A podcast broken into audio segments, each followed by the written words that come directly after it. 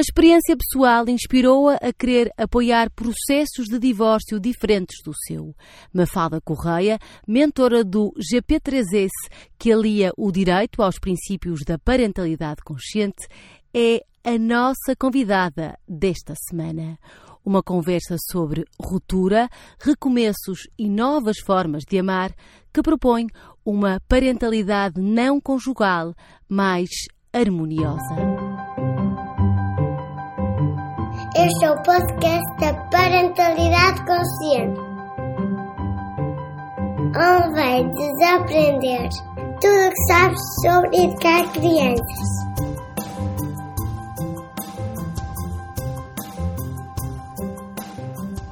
o segundo episódio da terceira temporada do podcast da Parentalidade Consciente. Obrigada por nos ouvirem.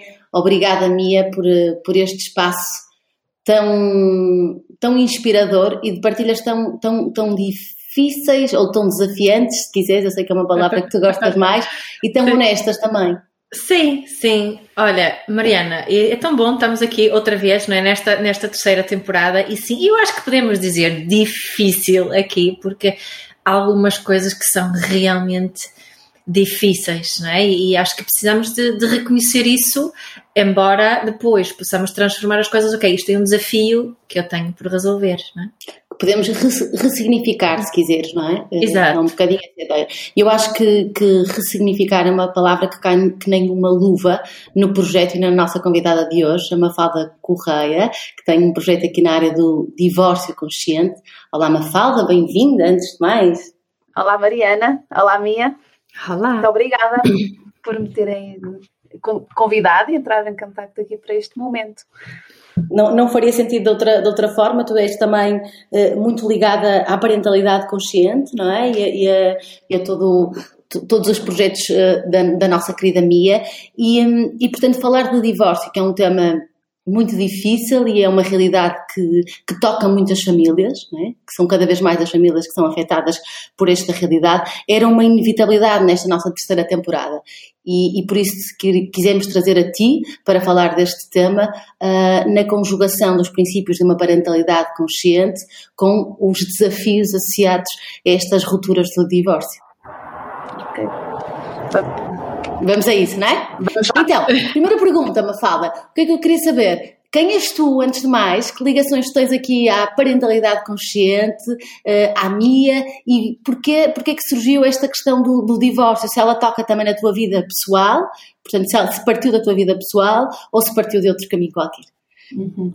Uh, olha, o, quem eu sou é uma pergunta dificílima de responder. A primeira vez que me, eu ouvi duas vezes essa pergunta assim de forma muito abrupta, uma delas foi um telefonema de um pai uh, de uma criança que eu seguia.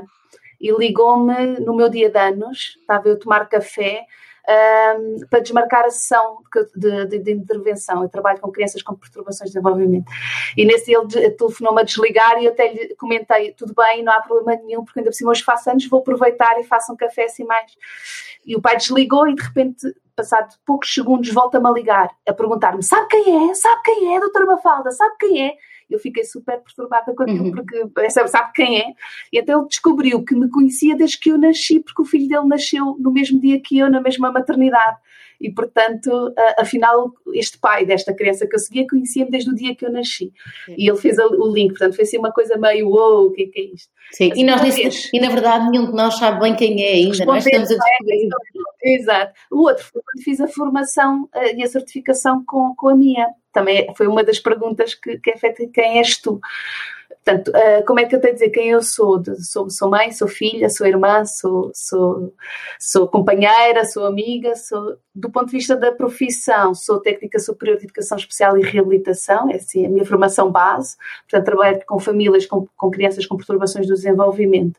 Depois, mais tarde, acabei por fazer uma, uma, uma formação de pós-graduação em neuropsicologia e depois fiz a certificação uh, em parentalidade consciente que uh, levou o processo uh, foi curioso porque levei algum tempo a, a sentir-me e a assumir-me como facilitadora de parentalidade consciente, mas houve um dia em que não sei bem como aquilo encaixou e eu uhum. sinto neste momento como facilitadora de parentalidade consciente, mesmo na, na, área que eu já desenvolvi e já trazia. Uhum. É curioso estás a dizer isso porque eh, por processos e por caminhos diferentes. Eu, eu, eu, sinto mesmo, eu também fiz a certificação de parentalidade consciente com a Mia e, e, e tenho uma percepção que só mais ou menos ao final de um ano é que eu encaixei tudo o que aprendi na certificação. Eu não sei se isto é comum, Mia, mas um, eu, eu, tive também essa, essa, sensação que a Mafalda teve em termos pessoais e também profissionais, mas pessoais, então acho que só ao final de um ano é que comecei a sentir uhum. efetivamente uh, a prática, se quiseres. Eu acho que é, total, é, é mesmo normal e, e podemos concordar e pode fazer tudo muito sentido logicamente, mentalmente, mas aquele encaixa ou encaixa mais no corpo, como se fosse tipo, ah, mas isso.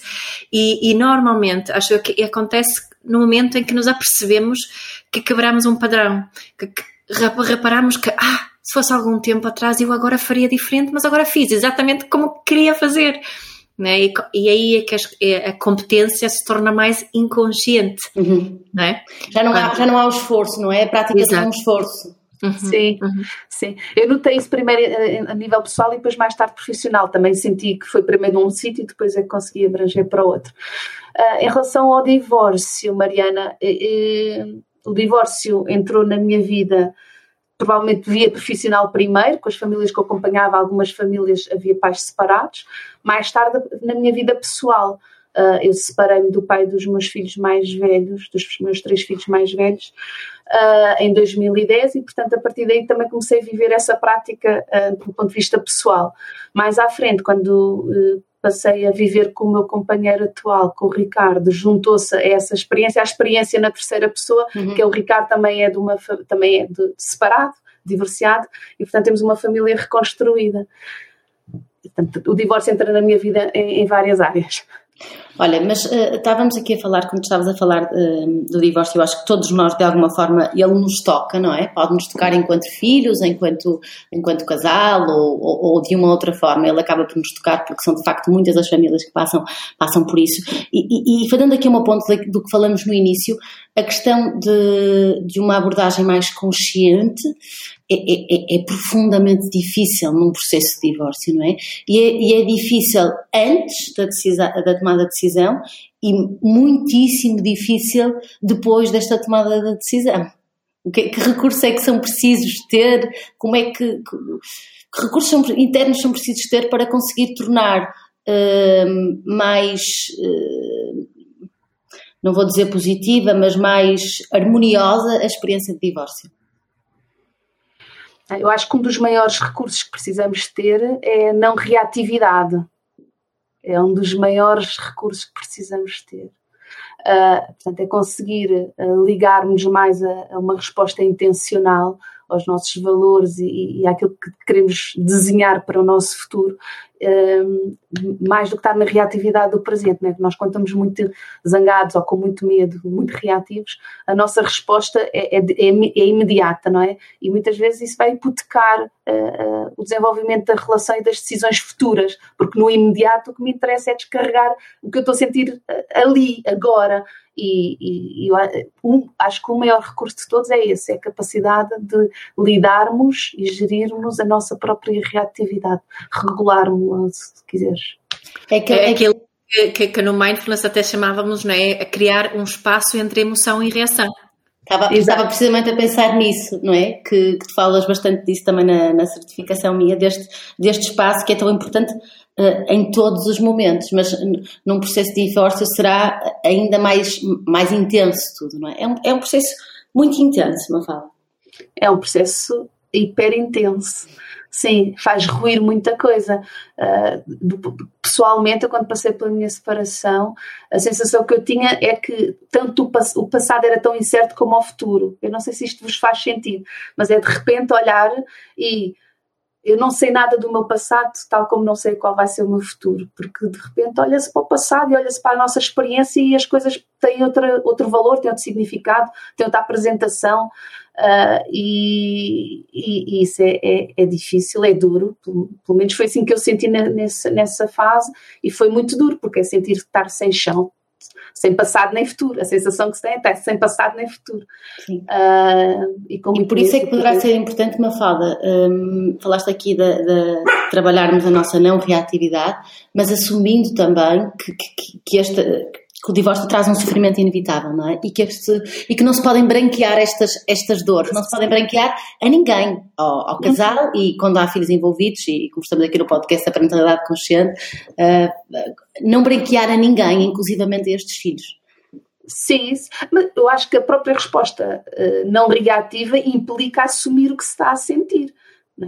Até para conhecermos o que estamos a sentir e poder lidar com isso. A partir do momento que eu tento evitar essa, essa ligação e esse reconhecimento da emoção, mais facilmente começam a disparar respostas automáticas porque eu não estou a lidar com o que preciso de lidar. Portanto, sim, claro, é difícil, uh, o ser consciente não passa a ser mais fácil. O meu, o meu divórcio e a minha separação não foram nada conscientes, Mariana, nada, zero de consciência. Eu, bem, não diria zero, estou a ser, não diria zero, mas foi, foi, foi muito baixa. Uh, felizmente, eu acho que na minha inconsciência consegui acertar, por acaso, numa série de coisas. Uh, eu acho que houve coisas muito específicas que consegui, uh, agora olho para trás e reconheço-as.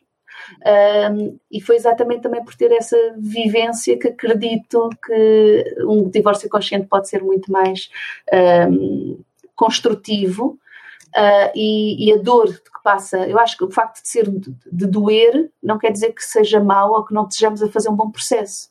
Certo. E, é portanto, doendo, doendo, podemos fazer um processo construtivo. E, e, e, quando falas neste, neste processo construtivo uh, que, que foste, foste fazendo com algumas tropeções, como, como, como deve acontecer em, em, em, qualquer, em qualquer processo de divórcio, o que é que, o que, é que acreditas que, que é essencial e o que é que trazes para a tua prática também profissional quando acompanhas uh, famílias e quando acompanhas estes processos de divórcio?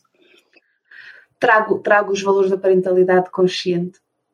Basicamente, a forma como eu me relaciono com as pessoas com quem trabalho é sempre nos quatro valores da parentalidade consciente: a, a responsabilidade pessoal, a integridade, o respeito pela integridade, o igual valor e a autenticidade.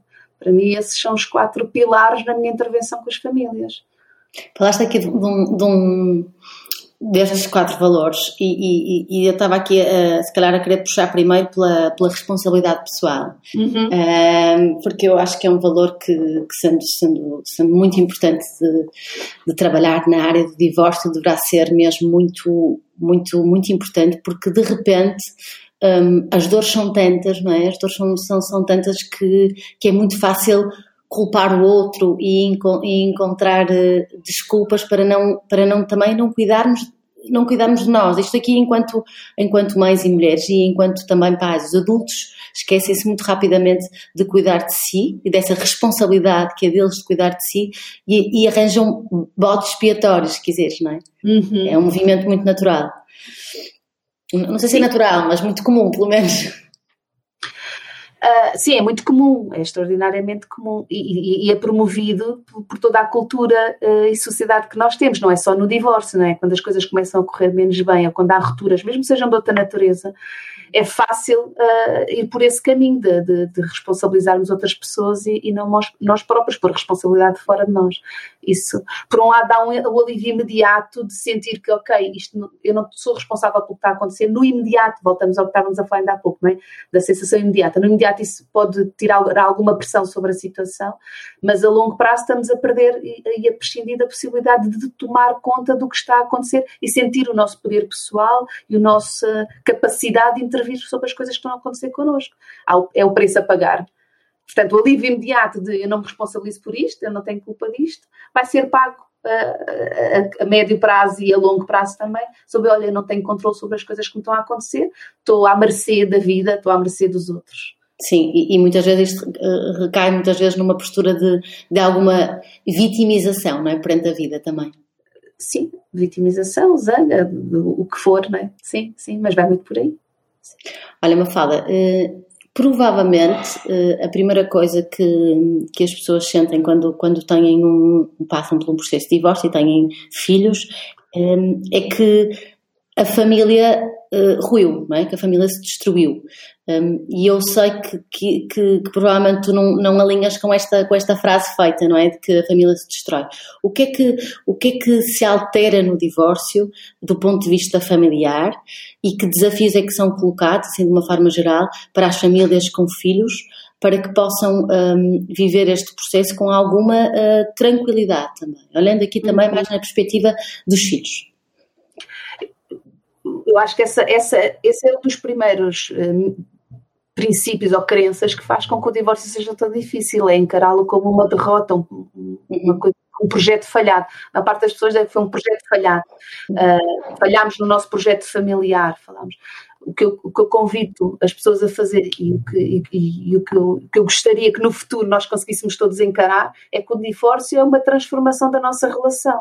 E foi um caminho que a relação tomou em que decidimos que cada um quer viver em casas separadas, reconstruir ou não a sua família. Vai sempre haver uma reconstrução da família, mas não seja aquela família nuclear, vai se dividir em duas famílias. Uh, também há muito a ideia de continuar a dizer que famílias paradas são uma família. Quando as famílias que me chegam tratam a sua família assim, ok, somos uma família, cada um em sua casa, eu aceito e é assim que trato a família e utilizo o mesmo vocábulo. Uhum. Mas quando as pessoas não têm isso claro na sua cabeça, para mim é muito mais natural e, e noto que para as pessoas também é mais simples pensar que cada um agora tem a sua família. Esta família não ruiu. Esta família tomou uma decisão de se dividir em duas famílias, o pai com uma, a mãe com outra, e também começamos agora a ter famílias que são dois pais e duas mães, não é? Uhum. As configurações estão a mudar.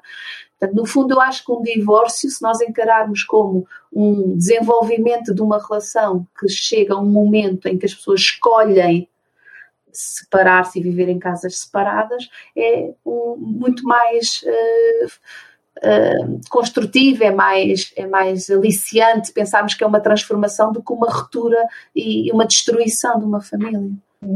E é, é muito mais possibilitador, não é, Mafalda? Eu estava a ouvir isto queria mesmo reforçar o que tu disseste, que é uma família que se transformou.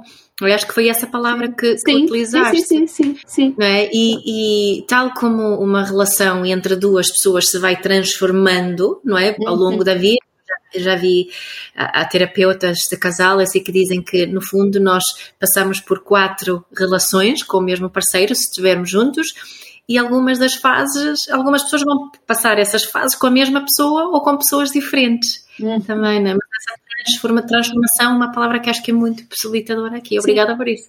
Sim, Sim eh, eh, há, há, vários, vários caminhos. Mas como é que tu, eh, me fala, como é que as famílias podem comunicar isto também aos seus filhos? Esta transformação da família, não é? Como é que isto é comunicado também aos filhos? Porque os filhos, hum, também, pergunto, também sofrem com o divórcio de uma forma generalizada ou sofrem na medida do que os pais hum, sofrem e, e, e ficam presos àquilo?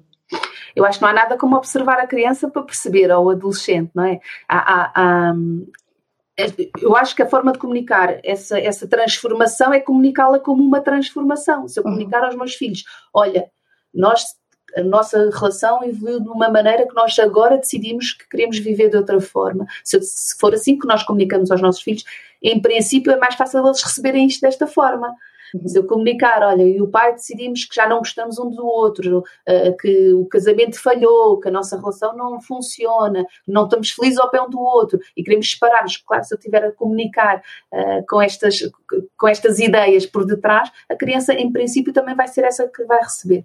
Se estivermos a falar de, de filhos mais crescidos, adolescentes, naturalmente já têm eles próprios uma série de padrões e de conceitos que dentro de si e, portanto, vão lidar com a nossa informação de forma diferente, vai variar muito de, de, de filho para filho, seja da idade, seja o tipo de, de relação que tem com os pais, mas eu tenho a, a convicção que se a partir da uh, comunicarmos como uma transformação, é mais fácil para eles, pelo menos, saberem que é isso que nós pensamos. Uhum. O que eles vão pensar a seguir, depois vamos ter que estar receptivos para, para perceber.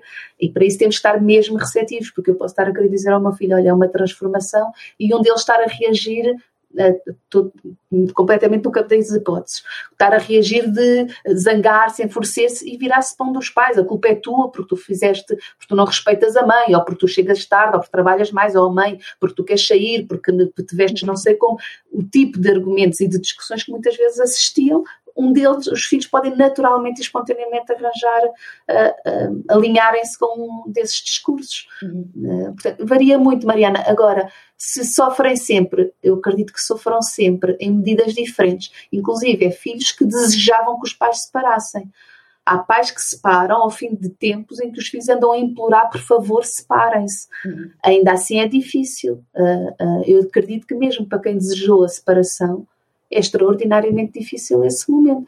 Agora, uh, eu costumo, eu acredito que o facto de ser difícil e ser doloroso não quer dizer que não seja nem importante nem positivo. Certo, e, e, e, que não seja até inclusivamente uh, mais, melhor. Possi mais possibilitador. Eu, eu não, melhor, não é? melhor, sim, sim. Eu, eu acho que eu, conseguirmos fazer isto, não é? O divórcio é uma transformação, número um. Número dois, é uma decisão e é uma solução acho que. Sabes que há, eu acho que há outra coisa muito importante no processo de, de, divórcio. Eu já partilhei contigo antes de começarmos a podcast que eu sou filha de pais divorciados.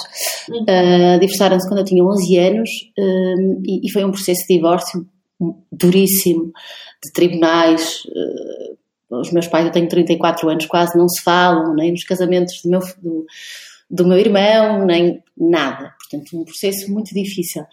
Mas no meio desse processo muito duro, hum, eu acredito que ainda bem que foi assim, uh, ou seja, que ainda bem que se divorciaram, não, não ainda bem que foi assim, mas ainda bem que se divorciaram, e sobretudo acredito nisso pelo poder da verdade, que é uhum. algo que eu acho que é muito, muito importante, uma mensagem importante aqui deixar, de que se já, se, se já de facto não existe um amor hum, de, de casal, não é? Se já não existe esse amor, é muito mais honesto perante um, um ou outro. E a mensagem que se vai passar aos filhos é uma mensagem muito mais honesta e muito mais possibilitadora. Ok, assim, aqui, aqui, aqui com esta pessoa já não faz sentido, eu vou procurar outros caminhos. Essa, eu acho que isso me deu uh, uma, uma crença de que há sempre muitas possibilidades. Compreendes o que eu quero dizer? Sim, sim, sim. No fundo, estamos a dar um modelo relacional mais flexível aos nossos filhos, não é?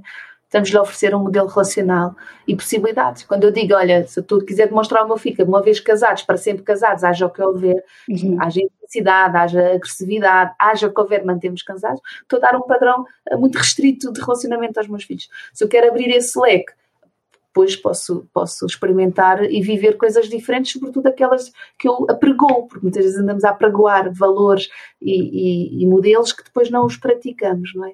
Não estou com isto a dizer que o divórcio é a saída sempre. Claro. Que o divórcio não é sempre a saída nem sempre a solução. Isto não é uma bandeira a favor do divórcio. Uh, é, é uma bandeira a favor das várias escolhas que as famílias podem fazer em função daquilo que necessitam e dessa verdade que tu estás a falar, do que é verdade para aquela família. Olha, uh, mas há, há bocadinho estavas a falar um, dos filhos, que os filhos podiam se virar contra um dos pais, não é? Sim. E isso faz abrir aqui uma porta, um, que é uma porta da, da alienação parental. Uhum. Que é quando um, se calhar há este movimento inicial do filho, de um filho ou não, de, de se alinhar mais com um pai, e de, ou vamos supor com a mãe, quadro mais, mais típico, mas não, não, necessariamente, e esta mãe que está muito magoada e muito zangada com este pai, que muitas vezes até foi, neste caso, no exemplo que hipoteticamente foi o pai que, que tomou a decisão de, de, se divorciar, vai, vai, vai construir uma imagem uh, extremamente negativa do pai, junto destas crianças, não é? Isto é um conceito de alienação parental, eh, depois podes, podes explicar melhor, uhum. Eh, que está muito associado a muito sofrimento também, não é? Mas, mas que, tem uns, que tem impactos nestas crianças hum, muito grandes, não é? Porque os pais divorciarem-se, como tu disseste, já é difícil, já basta. Sim. Sim, eu acho que eh, esse caminho, quando chega à questão da alienação, não vou acrescentar se é parental ou não, mas quando chegamos a, um, a uma fase de alienação, uhum. quer dizer, já tudo o resto, uh, o, todo o processo de divórcio correu mal e de separação correu mal. Uh, o tal, a, tal, a tal transformação que nós desejávamos não está a acontecer, está-se a manter uma linha de disfuncionalidade na família ao longo do tempo, é? vai-se manter. A alienação não acontece de um dia para o outro. Uhum. É um processo. Aliás, é outra coisa que eu acho também importante pensarmos é que o divórcio também é um processo. Nós achamos que o divórcio é um momento. O divórcio é um processo. E quando esse processo vai desenrolando e chega a um momento, de alien, a um ponto de alienação, quer dizer que as coisas já correram muito mal no caminho e estamos num, num, já num ponto patológico. A alienação é uma patologia, é uma resposta emocional patológica E, portanto, é uma coisa que nos deve chamar muita atenção. Estava-te aqui a ouvir falar, estava a pensar que essa alienação hum, até já muitas vezes existe dentro do próprio casamento, não é?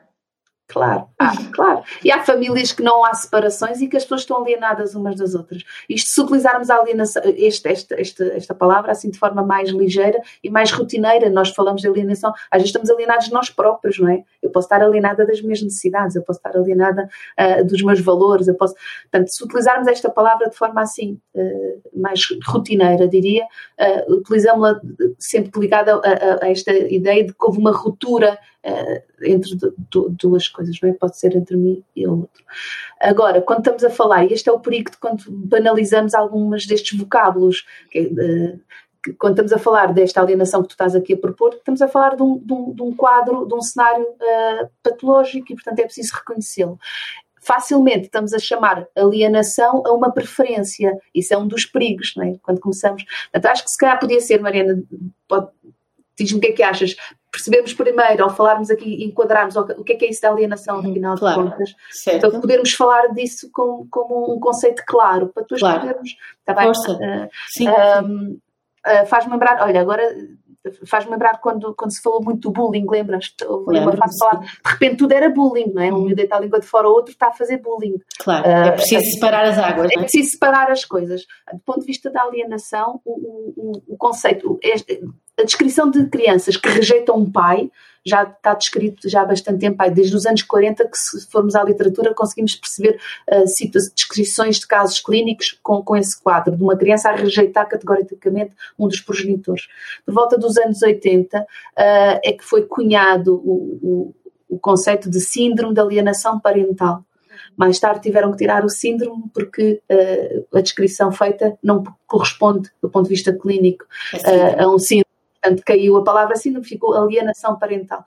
E no fundo expressa um, um, um fenómeno que, em que uma criança uh, rejeita a relação com um dos progenitores, sob eh, pretextos que não correspondem à, à, realidade e estão muito exacerbados em relação àquilo que é a realidade, sendo que um outro progenitor é quem faz, uh, quem promove na criança esse discurso e, e uh, uh, uma campanha de, de, para denegrir o outro, o outro progenitor. Portanto, temos uma criança que tem um discurso que, de rejeição de um pai e demonstra, de um pai, progenitor, vamos falar de um progenitor, sim, demonstra total incapacidade total de, de uh, recusa em relacionar-se com, com, com, esse progenitor. Temos um outro progenitor que está a fazer a lavagem cerebral à criança e a alimentar uh, essa rejeição, e temos um pai rejeitado, um progenitor rejeitado. Portanto, temos este triângulo.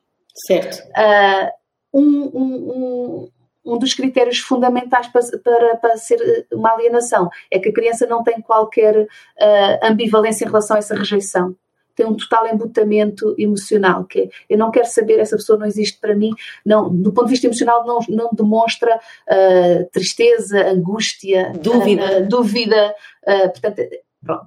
Uh, geralmente, quando são crianças mais pequenas, nitidamente estão a fazer um discurso que lhes foi uh, dado e estão uh, ali a debitar um discurso que lhes foi emprestado, mas conforme começam a crescer, começam a ter o seu próprio discurso e são eles próprios, já pré-adolescentes e adolescentes, a fazerem o seu discurso criado por si próprio, não foi ninguém a, a, a dar-lhe.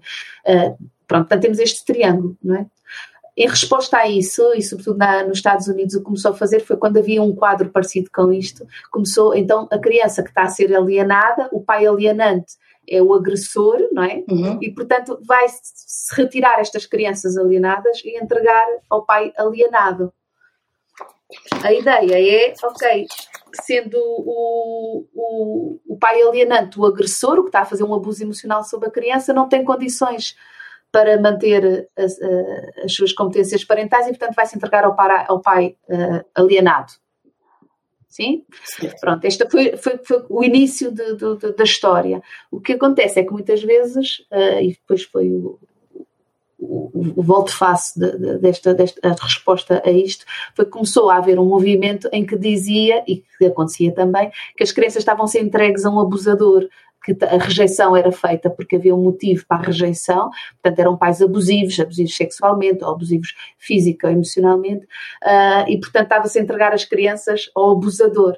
e que também, na realidade, fazendo uh, uma revisão também da literatura e dos casos clínicos, muitas vezes era o caso. Em alguns, então, casos, em alguns casos também era esse o caso. E, portanto, então o, o triângulo reverteu-se. Então há uma criança alienada, o alienado é o pai abusador, não é?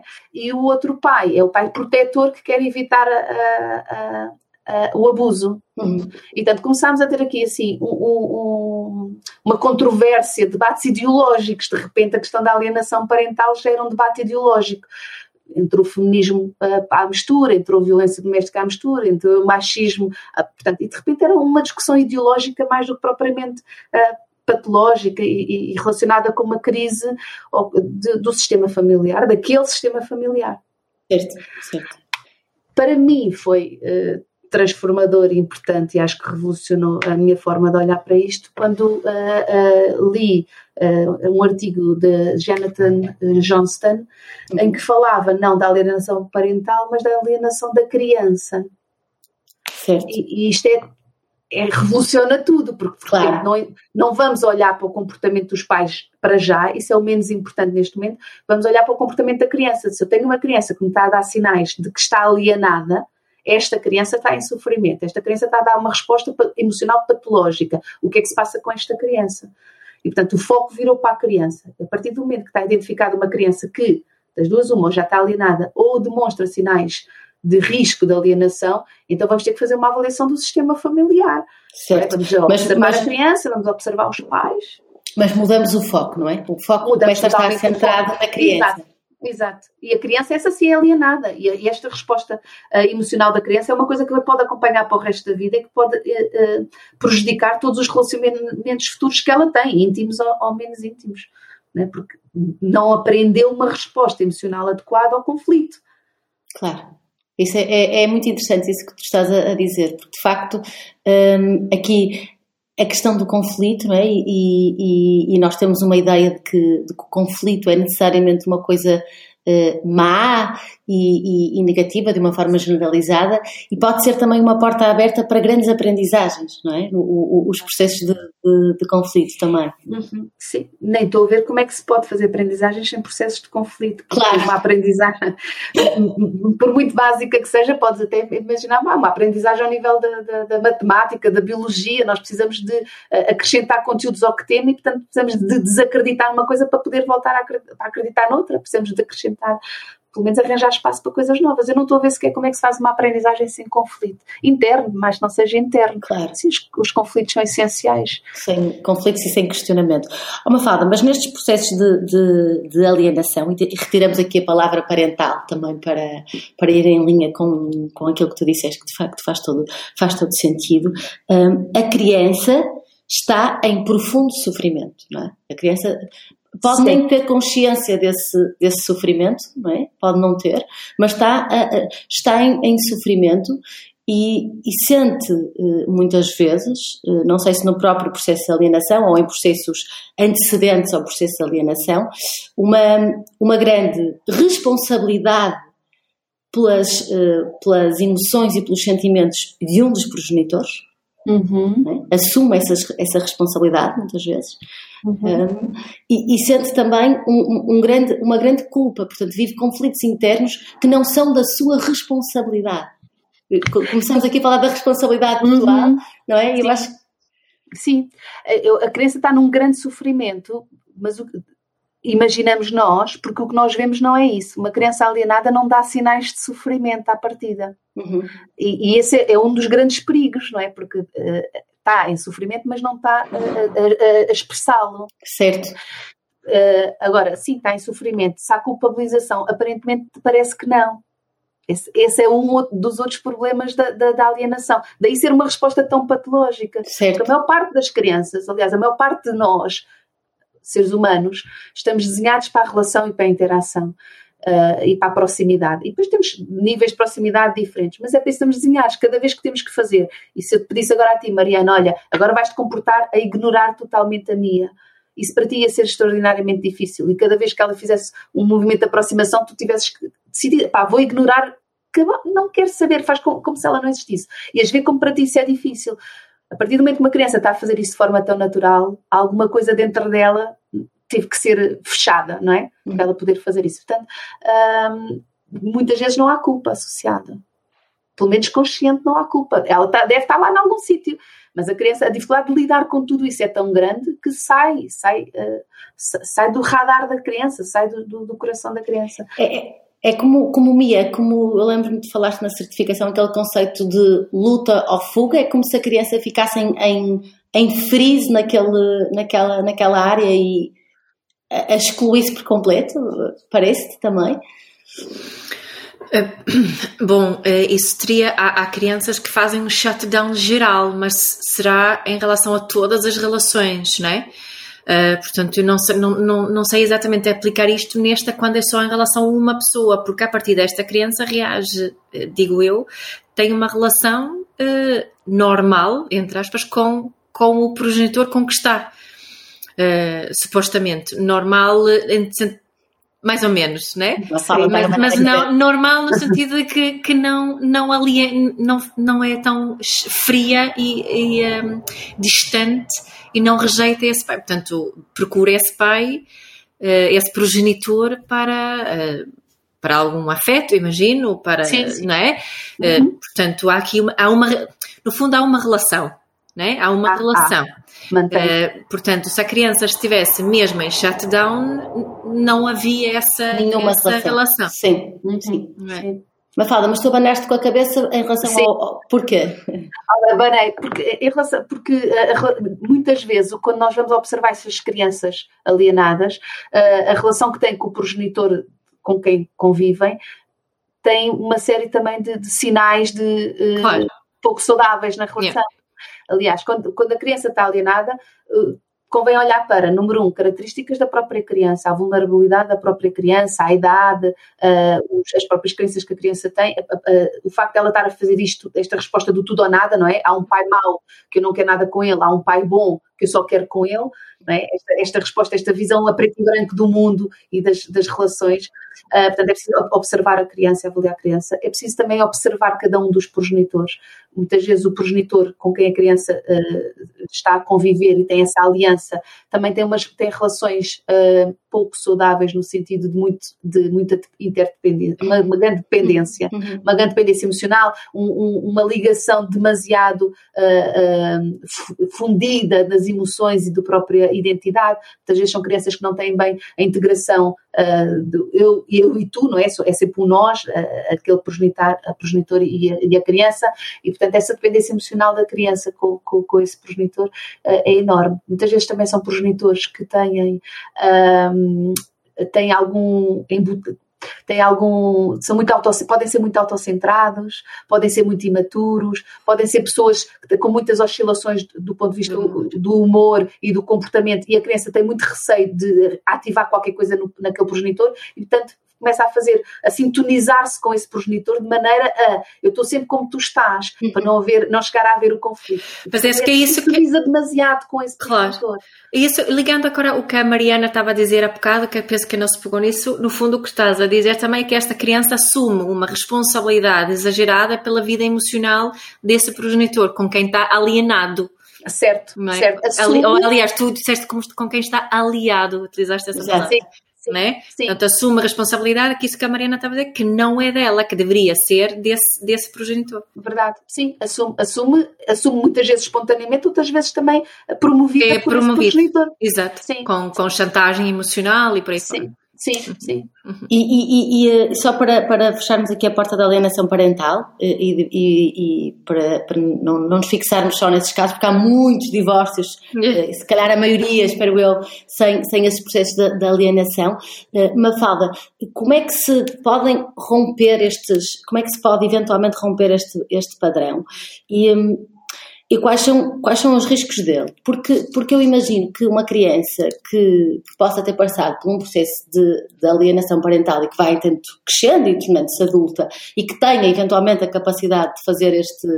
Eh, de adquirir uma percepção real do, do, do processo de divórcio e das suas relações, depois passe por, quase para o outro extremo, não é? Que fique extremamente sentido e, e magoado com um progenitor que de alguma forma promoveu a alienação perante o outro, o outro progenitor. Compreendes o que eu digo? Sim, Uh, não é isso que, que, a literatura nos diz. Geralmente a criança alienada aquilo perdura para o resto da vida, ou até muito, muito tarde na vida, e não tem, muitas vezes até fica é, mais ressentida ainda com o, o progenitor que, uhum. com quem se afastou, porque não fez nada para me conquistar, não fez nada para me tentar ter de volta, não fez nada e que vai reforçar novamente que houve um progenitor que me recebeu e outro que me rejeitou. Portanto, a partir do momento que chegamos a esse ponto, está muita coisa já a correr mal. Uhum. Um, eu acho, como é que se pode prevenir? Primeiro é, é estando atento a, a, sinais muito precoces e fazendo a tal distinção entre o que é de facto uma alienação e o que é uma preferência. Porque quando começamos, a partir de uma resposta preferencial da criança, a chamar aquilo de alienação, a comportarmos como uma alienação, as respostas das instituições. Certo a fazerem escalar. Estás a perceber o, o mecanismo, Mariana? Hum. Houve uma preferência e de repente aquilo passa a ser um problema gravíssimo. O, o, o pai rejeitado começa a sentir como uma, uma grande eh, raiva, zanga, frustração com a situação. Portanto, tudo vai escalar. Claro. É, era, eu acho que, número um, temos que separar o que é alienação do que é preferência. E, e a preferência? Sim, eu, eu queria dizer que das pessoas que eu, uh, situações que, eu, que me ocorrem aqui em acompanhamento onde os pais estão divorciados, eu diria que um, o stress mais comum é essa preferência. Eu tenho muitas mães que, que, que, me vêm dizer: eu incentivo o meu filho, a minha filha, a ir ter com o pai, eu faço tudo, eu falo muito bem do pai, da namorada do pai, eu faço, não é? Insisto muito aqui no, no acordo que nós temos do tempo que é para passar com o pai. Uh, e a criança é sempre um grande filme para, para a criança uh, essa transição, não é? de ir uh, com o pai quando o pai vai buscar e o, o outro progenitor começa a acusar ehm, que vai a tribunal, que não sei o quê, que deve ser ela que. E, e, e entram assim muito. O que é que tu dizes a uma pessoa nessa situação? Acho que, que, o ideal é tentar perceber o que é que se passa com, com, com a criança e de onde é que vem essa preferência. Às vezes é uma uhum. preferência mesmo natural, por estilos uh, uh, parentais. Uhum. Ah, isso pode fazer muita diferença, por, por preferências também de, de hobbies, de, de, interesses, que me se identificam mais com um progenitor do que outro. Um, há, há, há, fases do desenvolvimento, na fase pré-escolar, é natural que as crianças tenham preferência pelo cuidador primário, aquela pessoa que está mais tempo com elas a cuidar uhum. delas. É natural, mesmo em pais juntos. Uh, o bebê, se está muito tempo com a mãe, quando a mãe vai sair e fica com o pai, o bebê pode reagir e quer a mãe, não quer ficar com o pai, zanga-se com estar com o pai. Portanto, há, há, há coisas que são do desenvolvimento não é? Uhum. Ali na, na, na, fase da adolescência, às vezes os, os, os, filhos começam a ter essa preferência, não tem a ver com a preferência propriamente do progenitor, mas é do acesso que têm a determinadas coisas. Olha, está mais perto dos meus amigos, portanto eu prefiro estar aqui porque é mais fácil estar com os mais meus amigos. Mais pelo estilo de vida, não é? Mais pelo estilo de vida, exato pelo amor que se tem. Eu acho que o problema é esse, é que nós começamos a achar que isso é uma questão do amor e não da relação. Se é se perfeita com aquela pessoa, ama mais aquele progenitor do que me ama a mim. E quando começamos a fazer essa ligação, está tudo estragado. Mas é, acontece, acontece muito, tu estavas a dizer, acho que achava aqui que tem também a ver com os estilos parentais, não é? E, e, quem vem ter comigo, normalmente, tem um estilo, estilo parental que, que, que é um estilo mais consciente, né? Uhum. Então, e o outro não, tem um estilo mais tradicional. E então, o, a conversa habitual é, é que o, normalmente é o pai que acusa a mãe, uh, que é em 9,9 casos casos, é, em 10 é assim, e é que a acusação é tu, tu és demasiado permissiva, tu é que tens uhum. que impor mais regras, é por isso que ela não te quer a ti, ela em tua casa não tem regras. É? Como é que tu, tu resolves isso? Olha, hum, eu diria, depende um bocado da idade dos miúdos também, mas eu, eu primeiro tentaria uh, chegar a uma, uma em termos de, de, de, conversa com outro progenitor, em que se fosse muito. Como é Oh, minha, depende tanto de situação para situação. Estava aqui. Depende, é que depende tanto. Eu, eu sei que essa, essa, essa questão está tão presente, portanto, se conseguires dizer pelo menos algumas coisas, acho que era ótimo. Uh, olha, primeiro eu acho que podemos, eh, que se pode dizer e de forma muito clara e sem problemas nenhums, que não há. Uh, que a preferência da criança ou que termos estilos diferentes de parentalidade não é em si mesmo um problema. Eu acho que se, se, começarmos por aí já não era nada mal. É podemos assumir que há estilos já, parentais diferentes. Já vamos, já vamos, ter muitos ufa aqui, não é? Sim, yeah. tipo, ok, quando estamos na pressão de ter que nos igualar, não é? Termos que nos consertar, quando estamos nessa pressão, também lá está, ficamos mais subcarregados com, com, com, com o foco de temos que nos alinhar, temos que nos alinhar e, e, saímos do que pode ser mais importante, que é, ok, há espaço para isto, tira, tira bastante pressão. Eu acho que se começássemos por aí já, já era bom. Já era muito bom. Se, já era muito, muito bom. Uhum. Quando as crianças são maiorzinhas, ali, não sei, por volta dos 10, 9, 8, 10 anos, 12 anos, eu acho que podemos começar a ajudar as crianças a também fazerem essa comunicação ao outro progenitor, uhum. que é o que é que para mim era importante. Olha, neste caso deste o caso dos pais, a maior parte das vezes é os pais, olha, como é que podemos falar com o pai de maneira a tu explicares o que é que para ti seria importante. Exato. Uh, eu, eu, ainda há pouco tempo aconteceu com, com, com, com, uma situação com um dos filhos que não queria estar com o pai uh, e o pai achava que era porque a casa é pequena. Não quero estar aqui porque a casa é pequena e a tua casa é grande, mas eu não posso ir para uma casa maior. Né? Isto fecha a possibilidade de resolver. É claro que o problema não é a casa pequena. A criança sentia que não havia um espaço dela, nem que a casa estava pensada para, para o bem-estar e para as necessidades dela. Uhum. A criança não soube dizer de outra maneira, disse a tua casa é pequena. É a mãe ir, ir atrás ir atrás, ok, pequena como assim? Olha, não, não consigo ter uma secretária para pôr o meu portátil, tenho que estar sempre com o portátil no colo, uh, não posso estar a ver televisão com, com outra pessoa porque o sofá. E portanto, a partir do momento que percebemos, olha, o que está a passar é ele não sente que haja espaço para ele, podemos falar com a criança sobre isso e ajudar a criança a mediar a, a conversa da criança com o outro progenitor. Oh, oh, oh Mafalda, também estava aqui a pensar um, no que estavas a dizer, que também nesta, nestes exercícios de coparentalidade também é natural que haja de facto diferenças na, na, na forma de, de, educar os filhos e que, e que, isso não é em si um problema, não é? E já acontece, se nós pensarmos bem, um, uh, eh, nos pais e mães que estão juntos, não é? Eu, eu, eu, eu, vivo com o pai dos meus filhos, comigo eles podem saltar nos faz e, e desmontar os faz, e com o meu marido não podem. Com o meu marido podem ver televisão durante duas horas e meia seguidas e comigo provavelmente não vão poder. Portanto, também está tudo bem em haver hum, diferenças na educação dentro da própria, de, uma, de, uma, de uma casa e, e, e de, de, uma casa para outra também, uhum, não é? Sim, sim. Exato. Desde que não sejam estruturais, imagino, não sei, Mafalda, o que é que pensas sobre isto? Ainda há pouco tempo falei com a Mia sobre isso, não foi, Mia? No, no sim, perfeito. Uh, sim, uh, uh, as diferenças estruturais são aquelas diferenças que vão ao cuidado e à segurança básica da criança. É claro que há diferenças em que numa, numa família a criança se sente segura, noutra família se sente insegura, pois isso não é diferenças de estilo parental, não é? Portanto, passa-se alguma coisa num sítio onde a criança se sente insegura. E, e, aí há que verificar e averiguar o que é que se está a passar. Conseguirmos ler os sinais, e, e é sempre, para mim é sempre o fundamental, é vamos lá ver qual é o sinal, vamos discriminar este sinal discriminar do ponto de vista percepcional e, e perceber as nuances do sinal. É um sinal só de desconforto? Então, como é que podemos comunicar isto ao outro, ao outro progenitor, não é? Como é que podemos fazer isso? Se a criança for mais crescida, nós podemos ajudá-la a, a, ter ferramentas de comunicação com o outro progenitor. Uma fala, e estavas aqui a falar das necessidades, não é?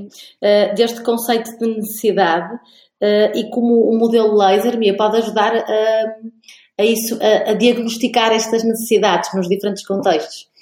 Sim, dá-nos dá pistas excelentes para nós percebermos o que é que está em falta uh, para a criança, não é? A Mafalda já mencionou aqui se, ela sente, se a criança se sente segura numa casa e insegura noutra, e se essa, esse for uma necessidade que para essa criança está muito presente, então, uh, mais importante ainda e mais, mais óbvio ainda que ela vai escolher uh, a casa onde sente que as suas necessidades estão a ser mais preenchidas.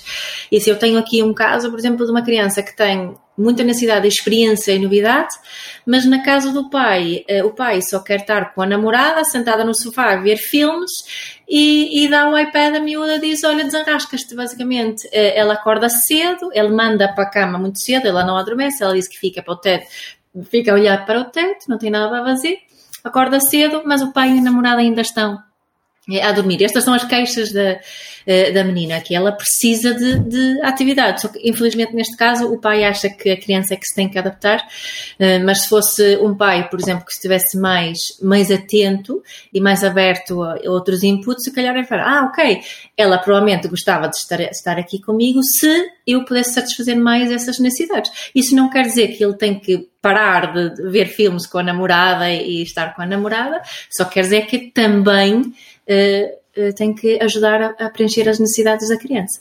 É uma, é uma, é uma bonita dança, não é? Esta que, é, acho que sim. Que tem que se fazer. Olha, oh, Mafalda, eu, eu acho que ficávamos aqui horas a falar, porque tenho a sensação uhum. que, que, que, não falamos de algumas coisas que também são importantes, uhum. uh, nomeadamente da questão de, de quando o, o os pais refazem a vida, não é? E quando entram uhum. novos irmãos e quando, e quando há outras relações, de que forma é que, que estes adultos podem, podem estar, assumir as suas responsabilidades pessoais para, para que a criança se sinta sempre, sempre bem, não é? E que o ego não fale mais do que, do que as necessidades da criança, não é? E, e perceber aqui que, que quando há madrastas e padrastos, ninguém, ninguém é, ninguém é, é mais, ou seja, o papel da mãe e do pai nunca está em questão e que estes papéis de madrasta e padrasto podem ser muitas vezes complementares e, e, e criarem mais possibilidades e mais, mais vínculos nas crianças, não é? Porque uh, o, meu, o, meu, pai tem, só para concluir, o meu pai tem uma, uma mulher já há muitos anos e eu gosto tanto dela uh, que é mais uma relação de vínculo que eu tenho, não é? Ou seja, eu não perdi a relação. Uh, fortíssima que tenho com a minha mãe, eu só tenho mais uma relação. Os meus filhos têm mais avós do que todas as outras crianças, não é? É, uhum. é, é, um crescimento, de facto. Pode sim. ser um acréscimo, não é? Sim, sim. É, é um bónus, não é, Mia? É, exato, exato. É um bónus. Uma família bónus, uma mãe bónus, um pai bónus, irmãos bónus. Sim, aumentamos a rede, eu acho que aumenta-se a rede familiar e isso é sempre, quanto maior a rede, maior o suporte, em princípio é, é, é um privilégio e é um, um benefício. Uhum. Mas temos é que estar dispostos a fazer o trabalho necessário para isso acontecer, não é? Claro, claro. Temos que mais uma vez sair da reatividade, mais uma vez sair dos lugares comuns, mais uma vez sair do lugar de medo, mais uma vez sair do lugar de poder, mais, portanto, a consciência, e eu acho que isso é o grande, a grande virtude da parentalidade consciente, que é, se nós nos ligarmos uh, conscientemente às nossas necessidades e à necessidade do outro, aos, aos nossos limites, ao limite do outro, aos nossos papéis, ao papel do outro, vamos conseguir perceber o que está a acontecer à nossa volta e irmos fazendo a tal dança mariana, irmos ajustando uns aos outros. O problema maior é quando estamos fechados numa imagem do que é o certo e o que é o errado, como as coisas têm que ser, uh, e aí ficamos com muito menos possibilidades, porque estamos a querer meter na forma, à força, uh, uma família. Uh, que não cabe naquela forma. Não cabe naquela forma. E só hum. cabe-se arrancar os pedaços. E famílias com, com pedaços arrancados, essas sim são famílias que estão menos bem. Não é se estão juntas ou separadas. Mafalda, olha, eu acho que temos que gravar depois outro episódio com a Mafalda. combinado. Mas já estamos aqui há imenso tempo, portanto, a Mia tem uma pergunta final uh, Sim. que fazer. Então, Mafalda, qual é a tua intenção como a tua principal intenção como profissional nesta área do divórcio uh, consciente? A minha principal intenção é ajudar as famílias a fazerem do seu processo de divórcio um processo mais construtivo, uh, comprometerem-se com a direção, uh, com, a, com a não reatividade, aproximarem-se mais da sua intencionalidade e comprometerem-se também com a, num processo generoso para consigo próprios e com os seus filhos. Hum. É essa a intenção. Que bom. Olha, Mafalda, e quando é que as pessoas te podem encontrar, a, a ti, o teu trabalho? Como é que te contactam? Olha, nós, nós tenho, estamos nos, no, nas redes sociais, no, tanto no Facebook como no, no, Instagram, com, sob o nome de GP3S Divórcio Consciente, uh, e na, na, internet, na nossa página, uh, também se procurarem GP3S Divórcio Consciente vão lá dar, ou então pelo meu nome, mafaldacorreia.com, também uh, têm acesso também à, à, página e ao resto do trabalho. os links também no... Sim, no nós, colo no, nós colocamos, claro que sim. E, e, também, eu sei que tu vais eh, em conjunto com a Academia da Parentalidade Consciente, uh, vai haver uma primeira certificação de facilitadoras de divórcio, uh, de, de, parentalidade não conjugal. Não conjugal, sim. Sim Nós, a, ideia do, dos facilitadores de parentalidade não conjugal é ajudarem as famílias a, promover um divórcio consciente. Essa é a ideia. Uhum. Ficava Exato. esquisito dizermos facilitador de divórcio porque consciente, porque parecia que estávamos a fazer e, portanto, ficava estranho. Embora a ideia destes facilitadores é poderem uh, trabalhar. Uh, trabalhar o divórcio consciente. Exato. Uh, e, e, sim, estamos muito entusiasmadas com essa ideia, porque um, um, um dos fatores, um dos vetores que contribui para divórcios litigantes e conflituosos são os serviços e os profissionais, que às vezes sem querer, uh, estão a alimentar uh, esses, essa, essa, essa zanga e essa uh, conflitualidade, litigância entre, os, entre as pessoas que se estão a separar. Sem querer, estão a fazer isso. E, portanto, se tivermos mais profissionais, mais conscientes a ajudarem, e profissionais de várias áreas, professores, educadores, médicos de família, advogados, portanto, as várias pessoas. Psicólogos, vão, uhum. psicólogos mediadores, professores, uhum. mediadores, portanto, as várias pessoas que vão estando em contacto com, com, com os elementos, pais e filhos, eh, nos, nos, outros contextos, poderem contribuir para, para, para, esse, para esse divórcio mais consciente e para um, uma sociedade, acho de uma forma geral, se conseguirmos desenvolver novos parâmetros e, e, e assumir novos parâmetros relacionais e de, de, como nos podemos separar de outra maneira. Uhum. Transformar. Transformar, exatamente, a relação.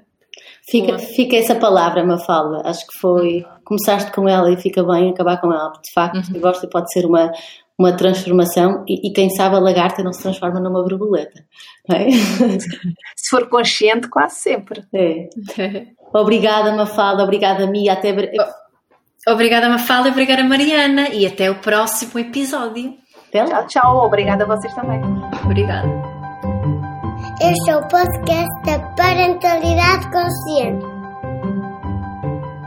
Onde vai desaprender tudo o que sabes sobre educar crianças.